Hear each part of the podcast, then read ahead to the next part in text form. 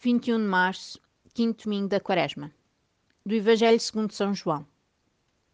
Naquele tempo, alguns gregos que tinham vindo a Jerusalém para adorar nos dias da festa foram ter com Filipe de Betsaida da Galileia e fizeram-lhe este pedido: Senhor, nós queríamos ver Jesus. Filipe foi dizê-lo a André, e então André e Filipe foram dizê-lo a Jesus. Jesus respondeu-lhes: Chegou a hora em que o Filho do Homem vai ser glorificado. Em verdade, em verdade vos digo: se o grão de trigo lançado à terra não morrer, fica só. Mas se morrer, dará muito fruto. Quem ama a sua vida, perdê-la-á. E quem despreza a sua vida neste mundo, conservá-la-á para a vida eterna. Se alguém me quiser servir, que me siga, e onde eu estiver, ali estará também o meu servo. E se alguém me servir, meu Pai o honrará. Agora a minha alma está perturbada. E que hei de dizer? Pai, salva-me desta hora. Mas por causa disto é que eu cheguei a esta hora. Pai, glorifica o teu nome. Veio então do céu uma voz que dizia: Já o glorifiquei e tornarei a glorificá-lo. A multidão que estava presente e ouvira dizia ter sido um trovão.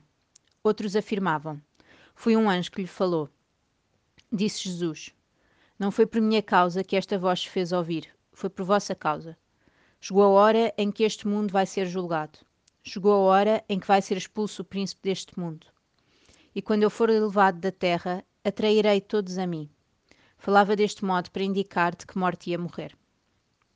Agora a minha alma está perturbada. E que hei de dizer? Pai, salva-me desta hora? Mas por causa disto é que eu cheguei a esta hora.